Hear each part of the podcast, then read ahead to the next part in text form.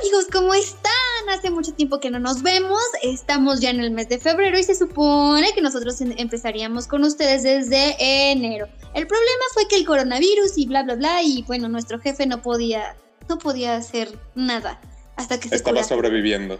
Exacto. Así que para recordarlos quiénes somos, vamos a presentarnos una vez más. Primero que nada, bienvenidos sean todos ustedes a este nuevo episodio de Podcast Anito. ¡Hey! Yo soy Saraí y... Yo, soy Sebastián. Y el día de hoy tenemos una información importante que teníamos desde enero, pero obviamente ya sabemos, nuevamente lo repito, el coronavirus es nuestro peor enemigo por estos días, así que no lo habíamos podido grabar, pero esta, este episodio es especial y únicamente para... Onyx Equinox. Equinox, exactamente. Vamos a empezar a hablar sobre ella. Primero que nada, tengo entendido que solamente es un anime hecho por una mexicana, ¿cierto o falso? Cierto, cierto. ¿Qué más sabes de esto? Eh, la creadora Sophie Alexander hizo este anime en la famosa plataforma Crunchyroll, que hasta donde tengo entendido tiene su origen en Estados Unidos y gracias a eso ha podido transmitir todo sobre la cultura mexicana prehispánica hacia todo el mundo. Ahora, yo lo vi, la verdad es que está bastante bueno. Hay cosas que no me cuadran, hay cosas que digo, ah, está muy flojo el tema o, lo ven demasiado rápido, pero está bastante entretenida, ¿no? Odié, de verdad, o sea, de una vez te lo digo así, así tal cual, odié con toda el alma que el primer capítulo que me presentara la aplicación de, de Crunchyroll, Crunchyroll pues, yo le digo Churchy, perdón, es que a mí me gusta decirle Churchy el Crunchyroll fuera en inglés.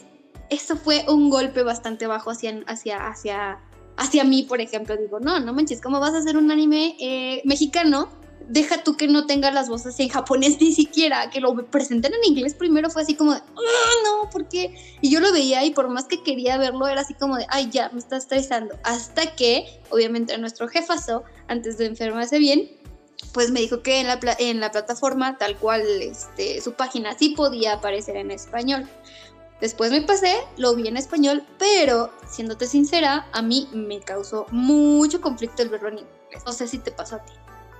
A mí me causó el conflicto de que se la pasaron eh, meses diciendo de que no, es que es mexicano y para enaltecer el orgullo mexicano y bla, bla, bla y primer episodio en inglés y te lo hacían sentir como ah. que era otra serie gringa. Ay, sí, fue, es que es lo que te digo, o sea, de verdad a mí empezó, empezó bien el hecho de que los personajes fueran morenos, creo que es uno, algo muy importante, ¿no? Porque normalmente las este, series eh, gringas lo primero que hacen es sí hacer un moreno, pero hacer a todos los demás güeros. Lo mismo que pasó con Corra, ajá, entonces, este, Ahorita lo que sí dije, bueno, está padre, es que ya todos sean como morenitos en ese aspecto y que como que no quisieran hacer, uh, pues sí, o sea, sí lo, sí, bueno, es que la animación es gringa de todos modos, pero como que no quisieron hacerlo tampoco tan anime, no sé si me explico. Sí, pues es que es también como eh, los animes de Netflix que sacan que pues la animación no es tan oriental, parece un poco una fusión de, animaciones gringas tipo, pues como tú dices, eh, Avatar, el último maestro aire, solo que pues con más definición, más calidad y eh, te da esa confusión como de que no sabes si es anime o lo están actualizando tanto que ya ni parece anime. Ajá. Algo que por ejemplo también me, me causó ruido era que, por ejemplo, así tal cual, eh, la, la, leyenda de Ang, pues tiene todavía un poquito más de movimiento la serie, no sé si me explico, o sea, es como que más líquida, o sea, lo puedes ver y todo lo vas entendiendo de forma ah, como recta, o sea, bien, bien, o sea, no es que no sé cómo explicarte, como muy, muy fácil de digerir la información, ¿no?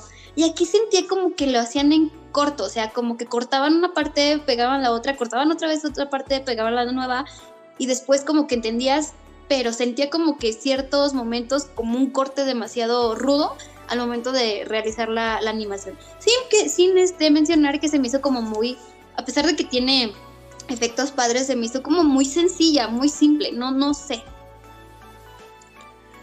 Pues yo diría, en mi opinión, la animación no es tan tan elaborada generalmente, pero ya que nos enfocamos en los dioses antiguos, mayas, aztecas, eso ah, y sí se esmeraron mucho. Ahí se nota como que todo el presupuesto dijeron de que todo el presupuesto a los dioses, lo demás un 30%. Sí, de verdad, ahí sí tienes un punto bastante bueno.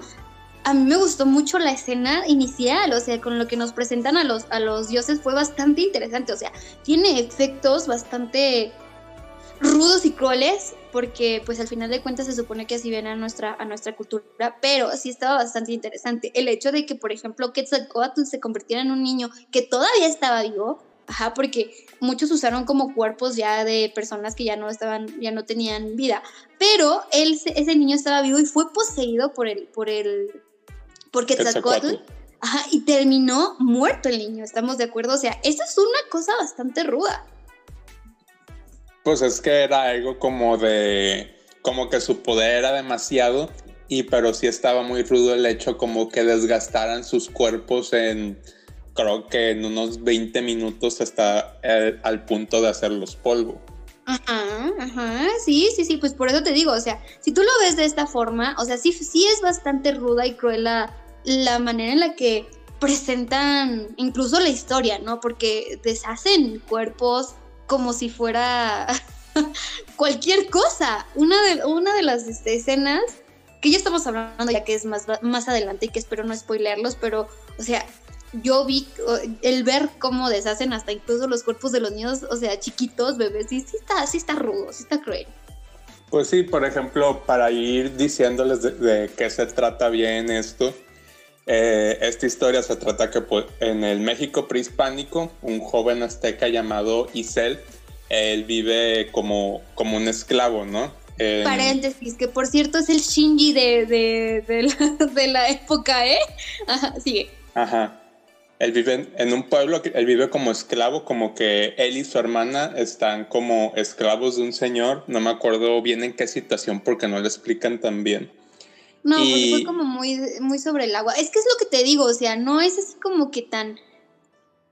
Ah, como esa parte que te explican así como de, pues yo soy Isel y aquí estoy por bla, bla, bla, bla, bla. Su hermana me cayó muy bien. Es bastante ruda también. Ay, síguele, perdón. Bueno, e-, ellos están en un pueblo, digamos que son como migrantes y están como esclavos. Y pues en esta época pues se cree mucho en el sacrificio de los dioses. Así que lo que hacen e, es, de que como están viendo que los dioses últimamente están un poco alterados, deciden que tienen que sacrificar a alguien y por pues, los migrantes son los que primeros que ven como para sacrificar, los que menos vale la pena conservar y eligen a Isel. Pero su hermana se opone y, se, y dice que la sacrifiquen en lugar de a él. Así que Isel pasa una última noche, digamos, feliz con su hermana ahí aprovechan como para mostrar todo lo artesanal, todo lo histórico de México en esos años. Incluso el cómo se hacen las tortillas. O sea, es una, es una serie bastante, bastante interesante. O sea, está muy buena. Está bien hecha. O sea, tiene cosas como que muy puntuales. El mostrar la forma en la que ah, el intercambio era muchísimo más importante. Eh, y el maíz, ¿no? Porque también, o sea, creo que esa fue una de la, una forma de, de, de moneda en, lo que es el capítulo de, en específico del inicio. Sí, además ponen los diferentes tipos, colores de maíz y todo el rollo, pero eh, reflexionando un poco ahora que lo pienso, a, a diferencia de los animes en donde se dedican como unos 10, 15 minutos a darte todo un verbo de qué está pasando, Aquí, eh, al parecer, Sofía Alexander, la creadora, dijo de que no, para que yo le voy a dar todo un verbo a la gente, les voy a dar puras imágenes y ahí pues ellos lo tienen que analizar. Yo no les voy a hacer todo un pinche monólogo para que sepan qué es esto. Claro, porque también incluso la forma en la que eh, eh, empiezan a salir los personajes es de forma muy natural. Eso sí se lo, se, lo celebro, pero insisto, o sea, creo que hay momentos en los que parten la historia demasiado ruda.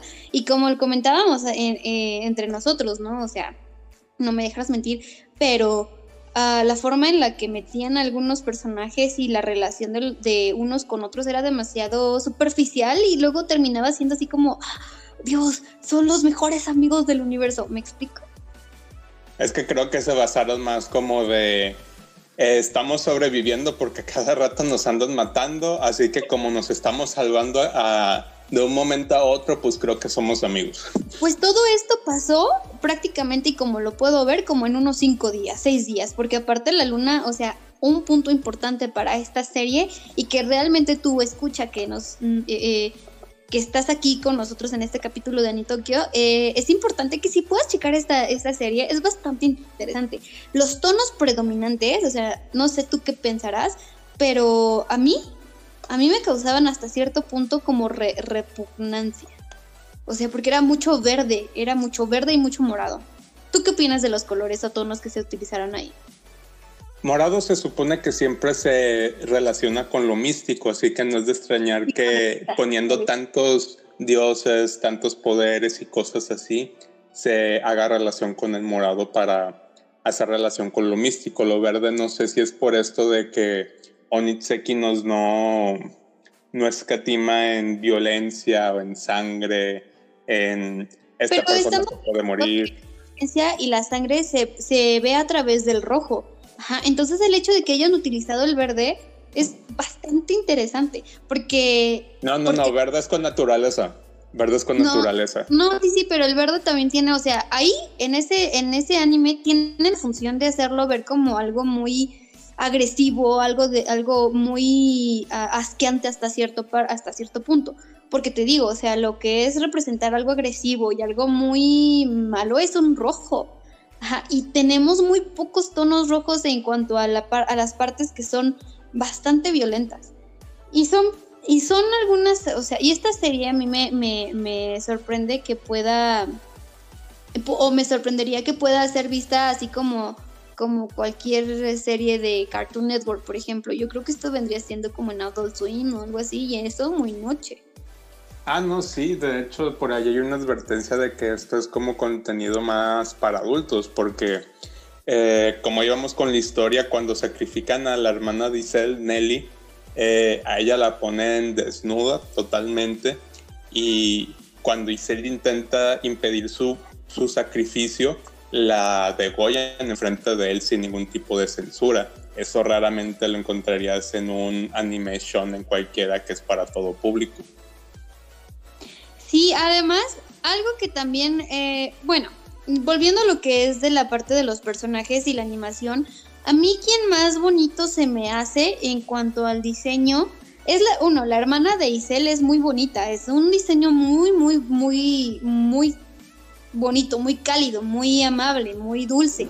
Y otro, por ejemplo, que me gustó mucho es la fuerza que tiene esta...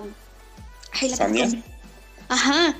Es, o sea, si tú te das cuenta, son personajes totalmente diferentes, pero que tienen una esencia muy marcada. Sí, es que poniendo, poniéndolo en perspectiva, Nelly es como la figura materna, dulce, amable que se la amaba porque pues era, era su figura materna y a Sanya la muestran en un polo diferentemente opuesto en donde ella es una guerrera.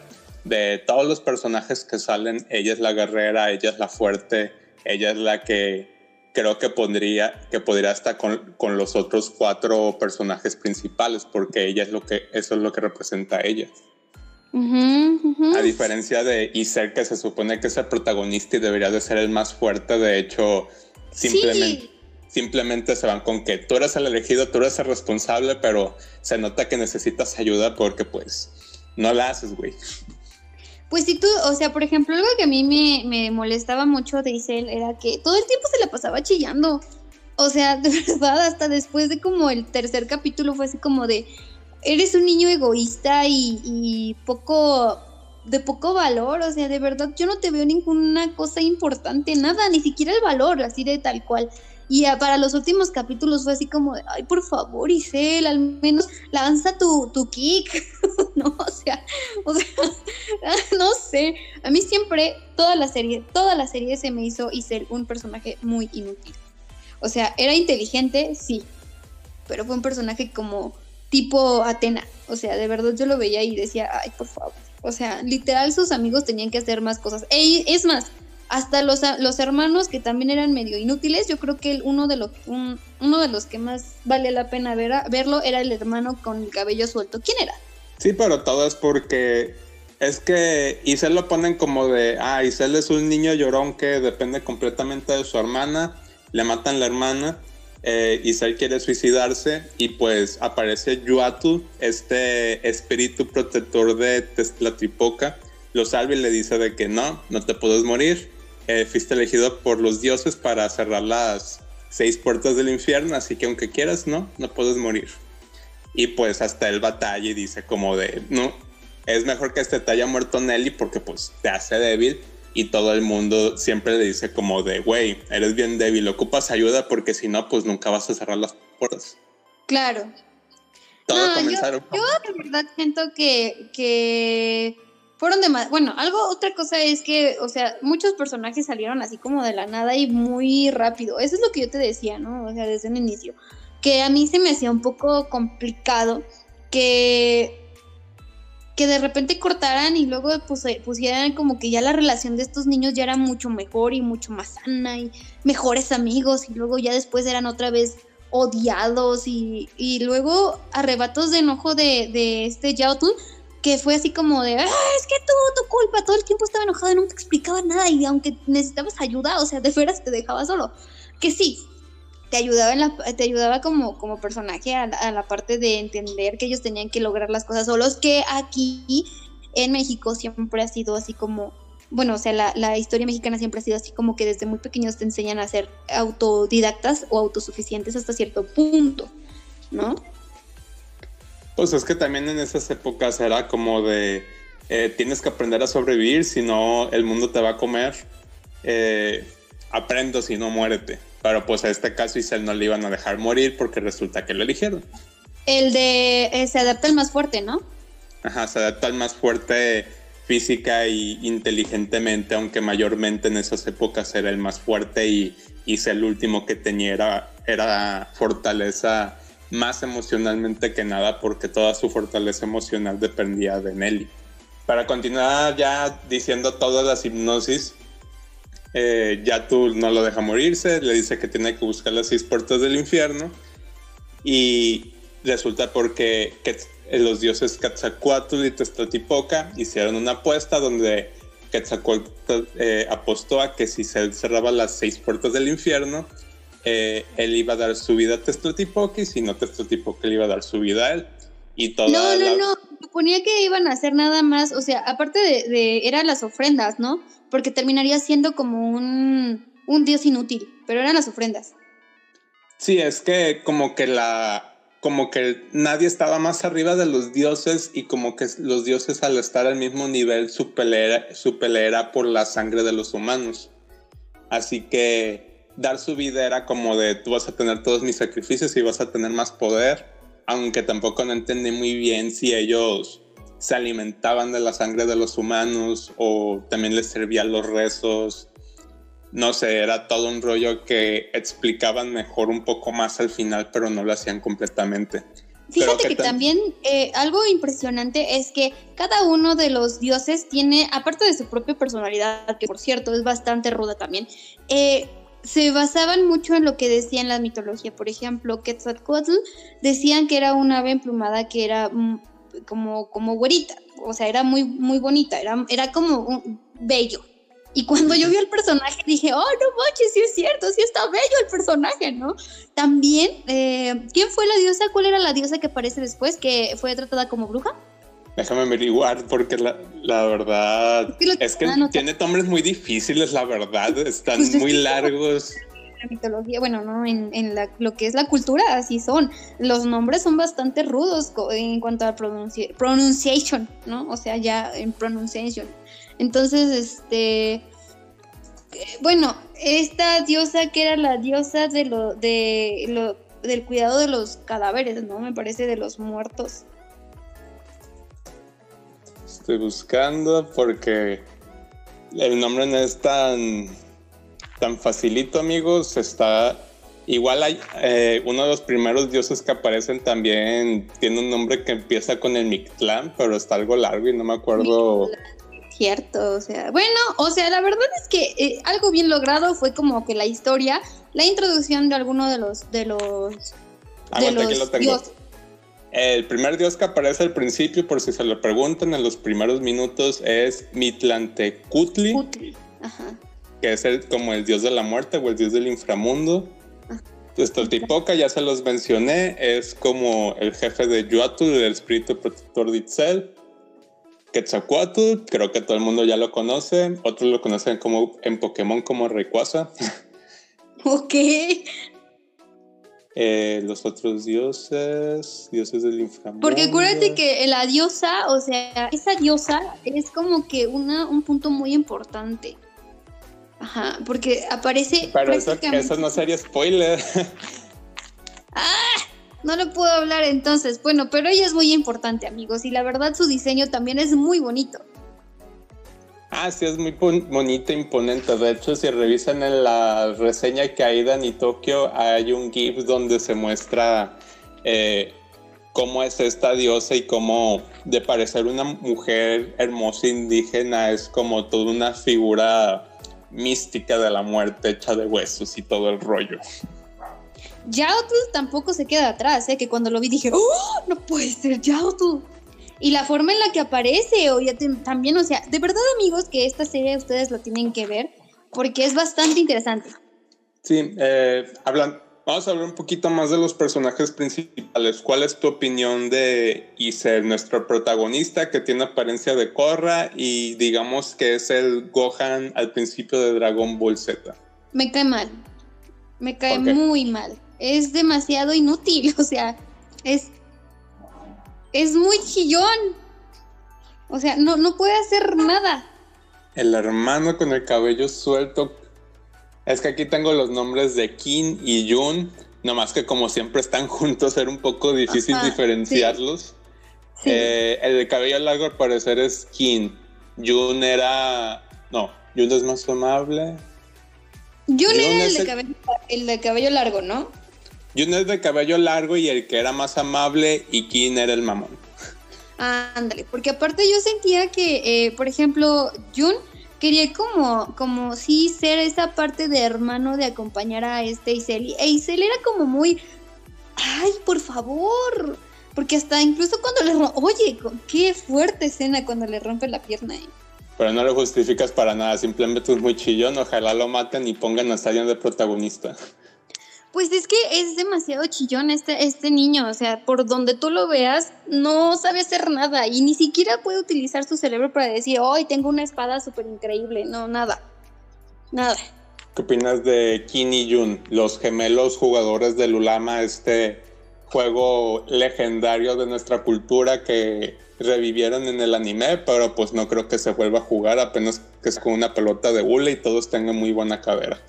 Pues es que, este, se me hacen como muy arrogantes en un inicio, ¿no? Jun es el que más me cae bien, porque él sí es como un poquito más consciente, es más humano, porque su hermano solamente se preocupa por su hermano. Y este, y es súper agresivo el otro, ¿no? Entonces creo que Jun tiene, aparte de ser como un personaje más amable, más dulce, más carismático hasta cierto punto. No lo sé, me cae mejor. Y el otro simplemente es mamón y así.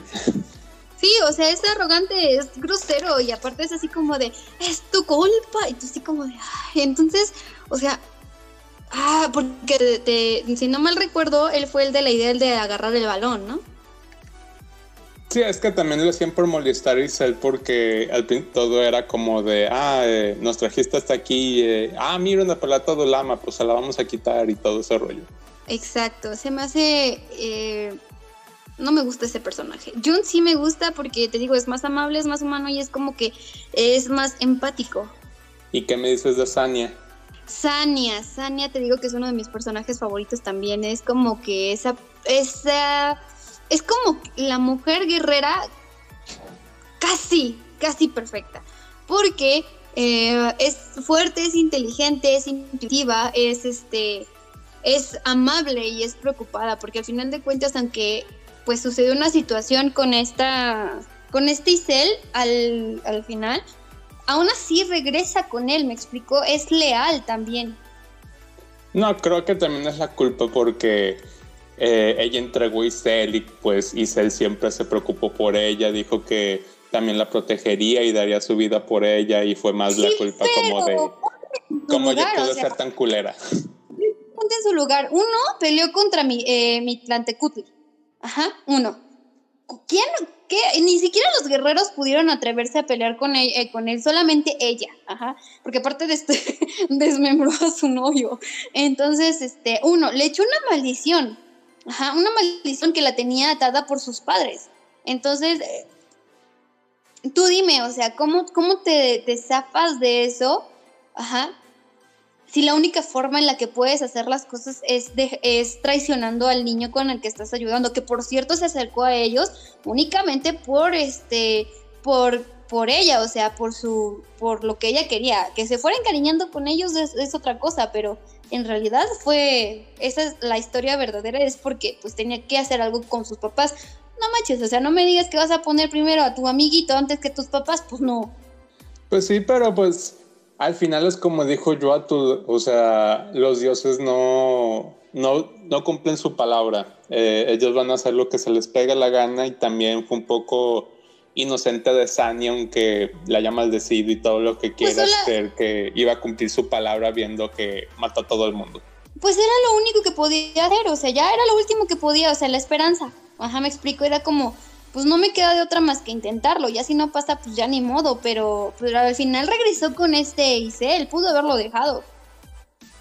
Es que también les hizo el paro, si ella no aparece también va, también Isel hubiera terminado muerto. Pero es lo que te digo, o sea, al final de cuentas ella regresa, al final es leal. Y ella lo dijo, lo siento mucho, o sea, no tenía otra opción más que esa. Y hemos visto muchísimos, muchísimos personajes de anime que hacen exactamente eso y terminan con el protagonista. Entonces, este, era de esperarse hasta cierto punto. De hecho, yo la verdad es que pensé que la iba a matar primero. Dije, ah, no, pues ya fue, ¿no? Ya fue Fania.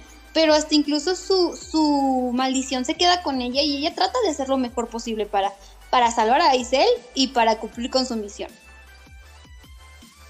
¿Y qué me dices de Shanastakula que se les une hasta el último desde el sol? yo siento que fue así como, bueno, ¿y tú para qué estás ahí? Amiga, ¿tú qué estás ahí además de ser la curandera? lárgate de aquí, lárgate. O sea, no, no te necesitan. Siéndote sincera, el personaje es como muy enigmático. casi no se sabe nada de ella.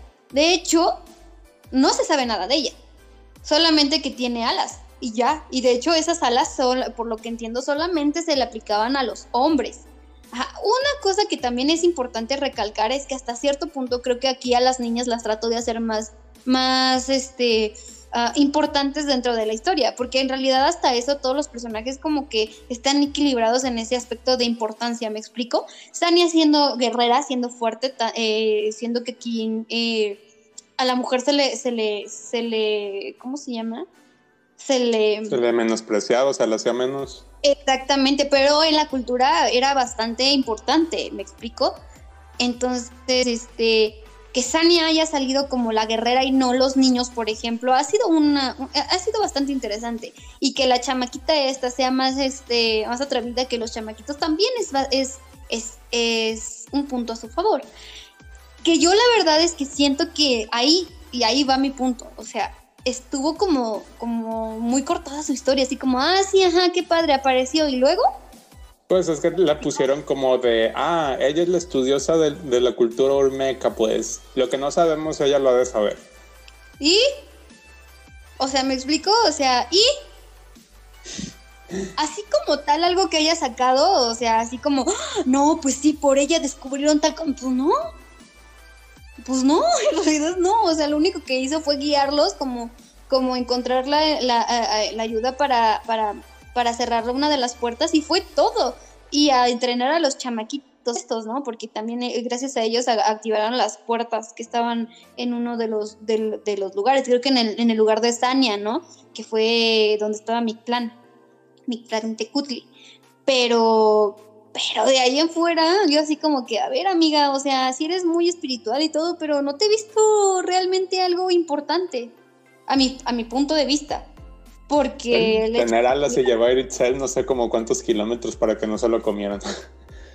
sí, bueno, y aparte ella también así como de, yo la veía bien guanguita y sí pudo, ¿no? Con Isel, pero también Isel estaba hecho un palo.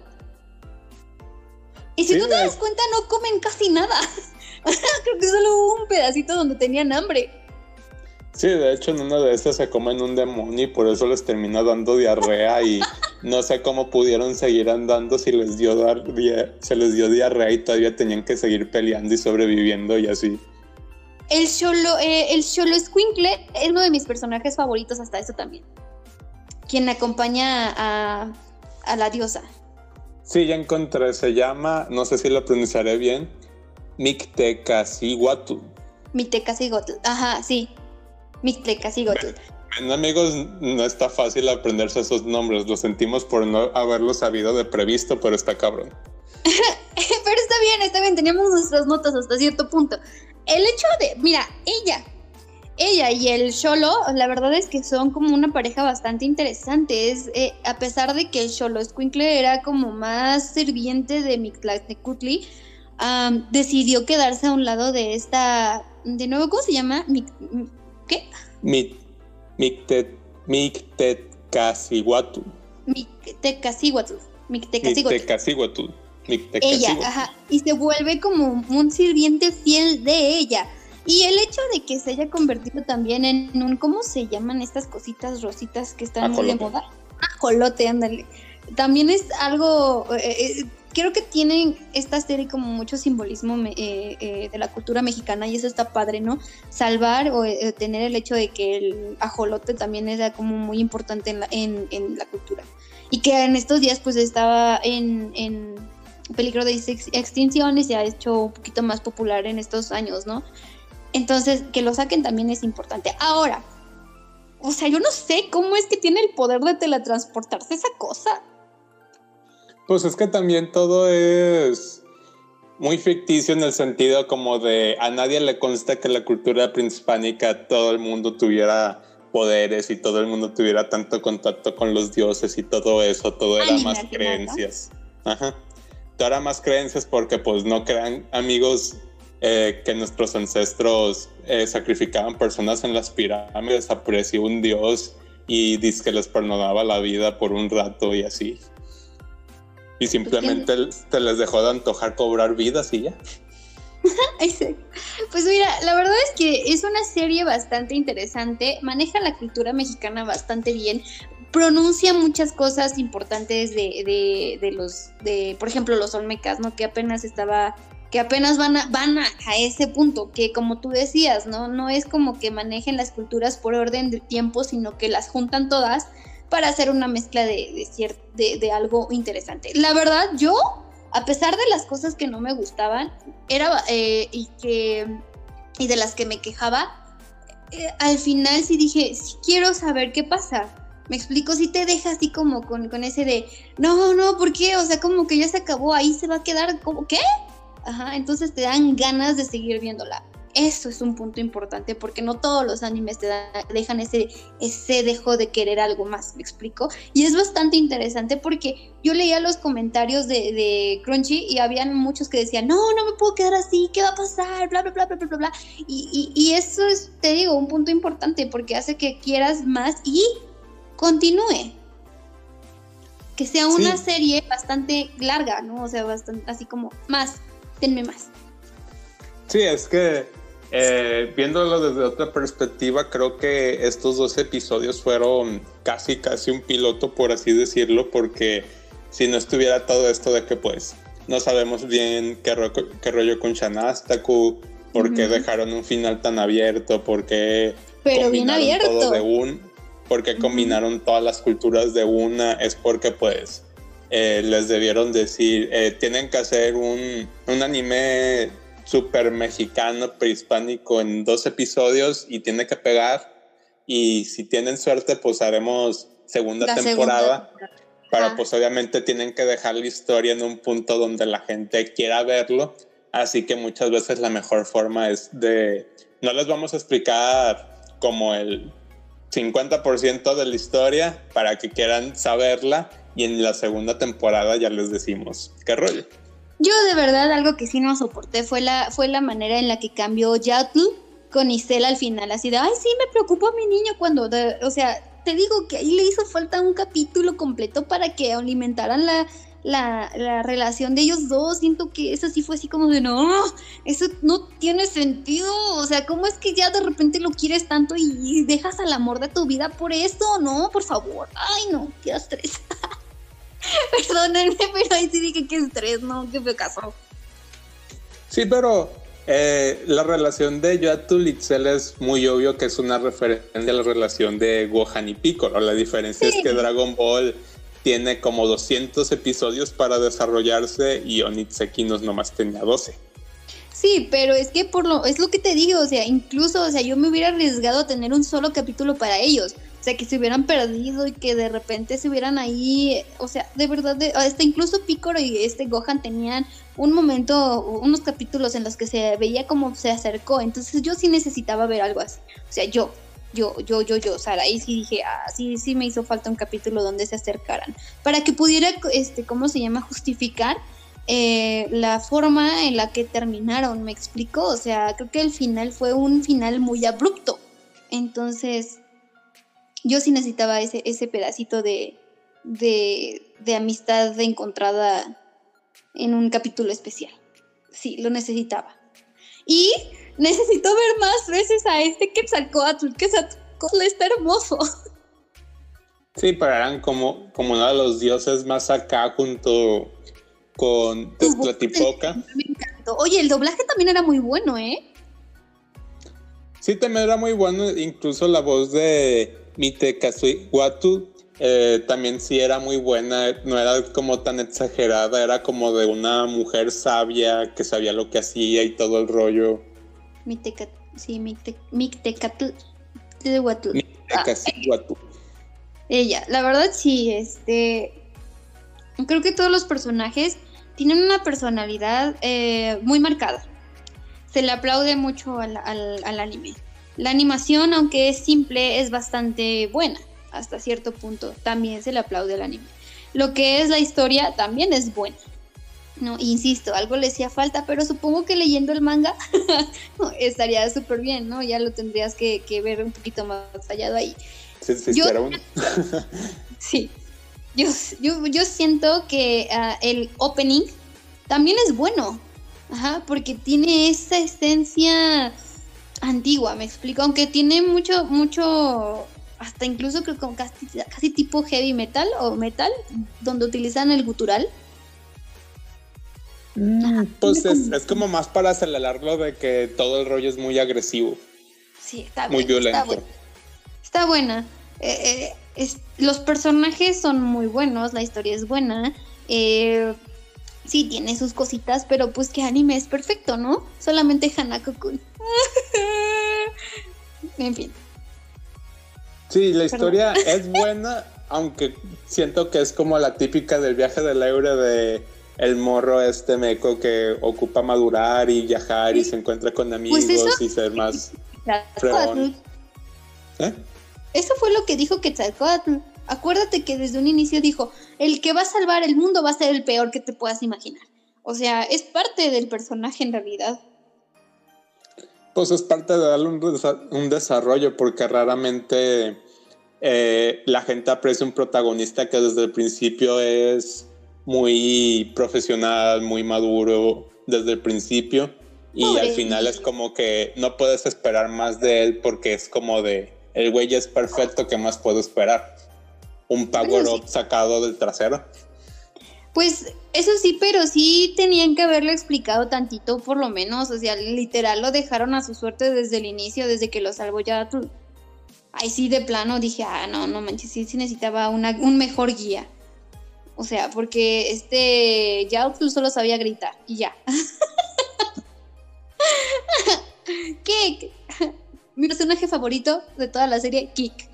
Solo aparece como tres veces, pero Kick. Pues es que también, y eso también me pareció muy tanto como de, ya había notado que si le chorreaba sangre de repente reaccionaba Y hasta los últimos episodios ya le entró como de, ah, güey, si me corto ya reacciona. Exacto, sí, sí, sí, desde el inicio, sí está diciendo que, que, todo el tiempo. Y eso es lo que te digo, ¿no? O sea, o sea, siento que era el Shinji más... Ah, no lo sé. No lo sé. Amigos, ¿ustedes qué piensan? Ajá. Vean la serie, o sea, de verdad es una serie bastante interesante. Si, si quieres conocer un poquito más de la cultura, ahí se van a ver muchas cositas, ¿no? Van a explicar varias cositas que, que, que tal vez no los tomábamos en cuenta en un inicio. Ay, no, está bastante interesante. Y quiero la segunda parte. Vean la, en la plataforma Crunchyroll, donde podrán disfrutarla cuando quieran, donde quieran. Los 12, 12 o 13 episodios, creo que son 13. 12, no, 12. Los bueno, los episodios que sean, los episodios que sean, ahí la pueden ver. Yo recomiendo que la vean en, el portal, porque si la ven en la aplicación de verdad van a sentir esa, esa sensación de, de, ¡ay! ¿Por qué? ¿Por qué lo están explicando en inglés cuando se supone que tiene que ser en español? ¿Por qué? Eh, se los juro. O sea, creo que no, no, nada más me pasó a mí. ¿Te pasó a ti, no? Sí me pasó a mí porque pues yo lo vi cuando recién lo estrenaron, pero ya ahorita toda la temporada está en español latino. Sí, pero yo la verdad es que yo, ay no, qué horror, qué feo caso haberla visto, o sea, de verdad me desesperaba, me molestaba.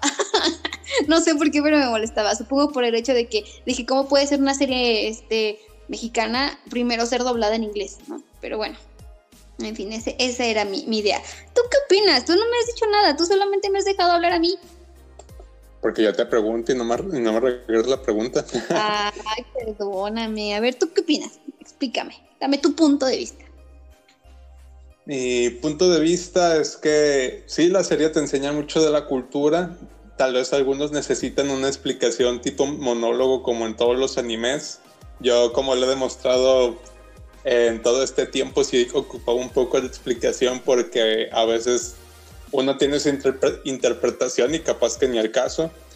Eh, y sé, sí te parece un niño llorón, pero digamos que poco a poco crece, pero no crece tanto porque tiene esos altibajos como de, güey, si me dejan suicidarme, si me voy con él y... Ay, este, ay. yo bien Kini Jun es como de, ah, pues vamos a ayudar al morro. Aunque a los cinco minutos nos hartamos, pero pues bueno, sí lo vamos a ayudar. Y, y si no, pues nos va a asesinar Yatul, así que sí lo vamos a ayudar. Pues es que no tenían de otra también, o sea, en fin.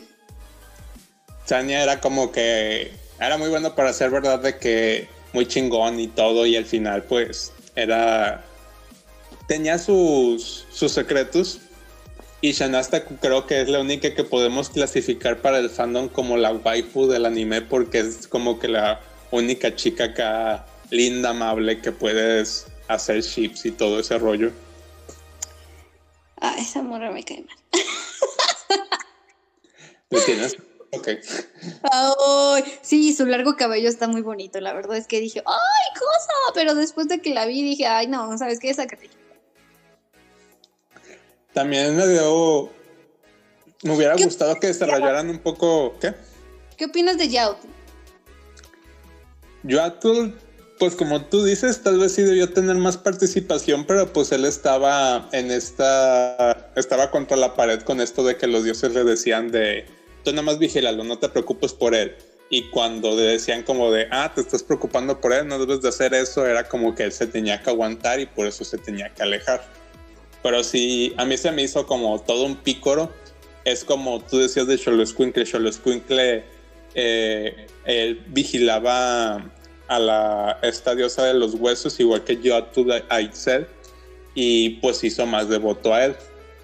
No sé si por si por esta relación paternal, lo que sea, pero pues fue la misma relación y se me hizo raro así por el enojo que... Eh, ¿Cómo se llamaba? Miter Watu, más por su amor, porque pues ella todo lo hizo por amor, digamos. Exacto. Sí, o sea, ella lo, lo, hizo para verlo. O sea, es, por eso es que te digo, necesitaba un capítulo que de verdad me dijeran, oye, aguanta, pues es que eso pasó hace mucho tiempo y pues ahora está con Isel y necesita estar con Isel. No, o sea, a mí se me hizo así como, ay, no manches, o sea, ¿cómo vas a elegir? ¿Cómo después de todo lo que sucedió? Ay, no manches, no. ¿Me explico? Ah. Es que fue más como de. No me acuerdo que tuve una esposa y pues me acabo de conseguir un hijo de alguna u otra manera y ahora me estás diciendo que quieres matar a mi hijo, pues la verdad elijo a mi hijo primero que a ti. Ay, no, esto. Y aparte, no, pero aparte creo que él sí recordó hasta cierto punto su amor por ella, porque ya ves que dijo, o sea, sí, pero has cambiado. Y tú así como de, no, no. Pues es que tampoco cuando la conoció nunca dijo como de, ah, esta morra va a mover cielo y tierra matando un chingo de gente solo por estar conmigo. No manches, también, oye, e, esos capítulos donde se ve como no, sí está bastante interesante y, bastante fuerte la serie. Sí hay, que, sí hay que recomendar que esto lo vean los adultos. También los chavitos, ¿no? Porque ahorita ven más cosas eh, peores, pero... Ah, pero, si te refieres de esas escenas, digamos, para mayores de 18, pues eran las épocas, tampoco no creas como de, ay, sí, cada, cada, quien somos monógamos y no vamos a hacer ese tipo de cosas. No, sí se entiende que incluso fue como para poder este celebrar a, los, a los ganadores, pero sí es así como de, uy, ok, muy avanzados para mi época incluso, ¿no? O sea, mi época. Pero supongo que tiene que ver por el hecho de que estamos acostumbrados a una, una sociedad muchísimo más cerrada a comparación de cómo estaban, pero sí, sí, sí es así como de, ya, ¿eh? no lo sé, creo que sí tendría que verlo, pues, una audiencia bastante, pues, ya mayorcita, no tanto como de unos 10, 13 años, no, no están preparados para ver eso, niños. Aunque sabemos que juegan Black Ops, eh, Black Ops, así que creo que de todos la van a ver. Bueno, eso sí, eso tiene razón. Pues, o sea, ¿algo más que quieras agregar de la serie? Eh, que también el Suntra creo que es como bastante, bastante antiguo, bastante como todo esto de los sacrificios de la época de antes. Y creo que a algunos sí les puede gustar esto que está ambientado de esta manera tan artesanal, tan histórica. El ending y el, y el opening son buenos. Y el opening son buenos. Es como que si fueras un museo de historia y te pusieran este tipo de ambiente para ver todo, este, todo esto. Y te inspiras. Tan antiguo. O sea, el ending es como viendo todos estos dibujos en papel. No sé si antes era como con pura tinta de, de literal de plumas de pájaros, o no me acuerdo dónde salía la tinta. Desde el principio, pues es igual de todas las figuras que había en las pirámides. Mm, creo que Sofía Alexander sí, hizo sí hizo un buen trabajo investigando todo esto para mostrar toda la cultura a nivel global porque eh, muchos hemos visto videos donde a los mexicanos se limitaban como a mostrarlos como morenitos y ya. acá extrovertidos y ya. O creo que hay hasta un anime donde se supone que viajan por México y México se resume en un desierto y estaciones de Pemex. Pues son este, ¿cómo se llama? Son estereotipos y aquí los, los está sacando un poco de eso, ¿no? Está padre, está muy interesante. Eh, una serie que... ¿Cuánto le das a la serie? ¿10? ¿8? ¿7? ¿6? ¿Cuánto le das? 8.5. Sí, yo también le doy un 8.5. Solamente porque hay como espacios huecos y ese, eh, situaciones en las que sí debieron de haber aún, eh, pues, ¿cómo se dice? Profundizado un poco. Sí, pero creo que todo eso será para la segunda temporada, por eso contraten Crunchyroll, véanlo y así van a sacar la segunda temporada más pronto. ¡Uh! Equinox, sí, la verdad está buena. Yo la recomiendo, él la recomienda, mi jefe la recomienda, así que pues véanla. Pues nada, amiguitos, yo creo que este fue el especial de, de, Equinox. ¿Tienes, ¿Tienes algo que, algo que agregar? Pues nada, eh, aprendan un poco de historia, aunque sea, aunque sea con muchos toques ficticios, eh, viendo este anime. Eh, disfrútenlo, creo que en un fin de semana sí se lo ven. Apenas de que sean de la banda que ya no más de un episodio a la semana. No, qué, qué caso, ¿eh? No, no, no, porque esto es adictiva, hasta cierto punto es adictiva, entonces te la chutas rapidísimo la, la ves, ves un capítulo y dices, ne, ne, bueno, está bien, a ver el siguiente, el siguiente, el siguiente. Y cuando ya te das cuenta, dices, no, ya me lo voy a acabar, no, por favor. Entonces, sí, sí está recomendable, amigos. Así que No se lo pierdan, de verdad, vayan a Crunchyroll, eh, chequenla, eh, diviértanse un rato, hagan corajes como, como, como nosotros en algún punto y apréndanse los nombres de los, dioses, a ver si es cierto que muy, muy. ¿Qué acaso dice él? Tome su chupito cada vez que Isel se queja por su hermana. Esperemos que no se queden pedos. Véanla, amigos, eh, disfrútenla, no se la pierdan y coméntenos qué es lo que ustedes creen o que deberíamos de haber hablado en, este podcast. Eh, ¿Qué es lo que más les agradó de la, de la serie? Insisto, apréndanse los nombres y pues ya, estaremos aquí. En el podcast de Tokio. Soy Sebastián, ella es Saraí revisen eh, la reseña en la página de, de, Crunchyroll donde hablo esto más detalladamente y nos vemos en el próximo podcast. Bye. Esto fue el especial de Equinox. Nos vemos amiguitos. Uh. Bye bye.